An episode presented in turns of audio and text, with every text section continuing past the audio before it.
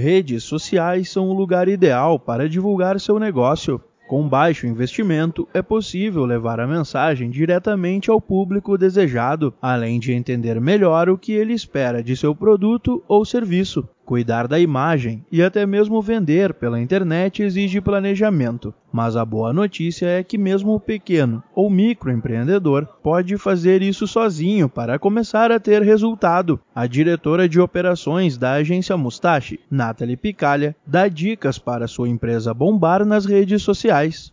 Entenda quem é o seu público-alvo. Muitas vezes você acha que sabe, mas você tem que tangibilizar, criar personas, realmente saber a fundo. Você tem que se aproximar dele também, se colocar no lugar dele para você entender quais sensações ele sente, o que faria ele comprar ou adquirir seu produto ou serviço. E por fim, SEO, SEO, SEO para você não ser refém de mídia.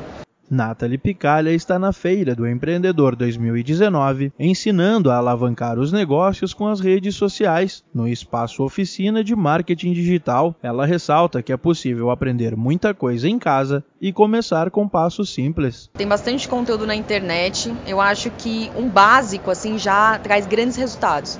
Então você ter clara a palavra-chave, quais são as principais palavras para que o cliente ache seu negócio e você trabalhar sempre no conteúdo com ela imagens, renomeie imagens, renomeie vídeos, coloque essa palavra-chave em tudo que você colocar.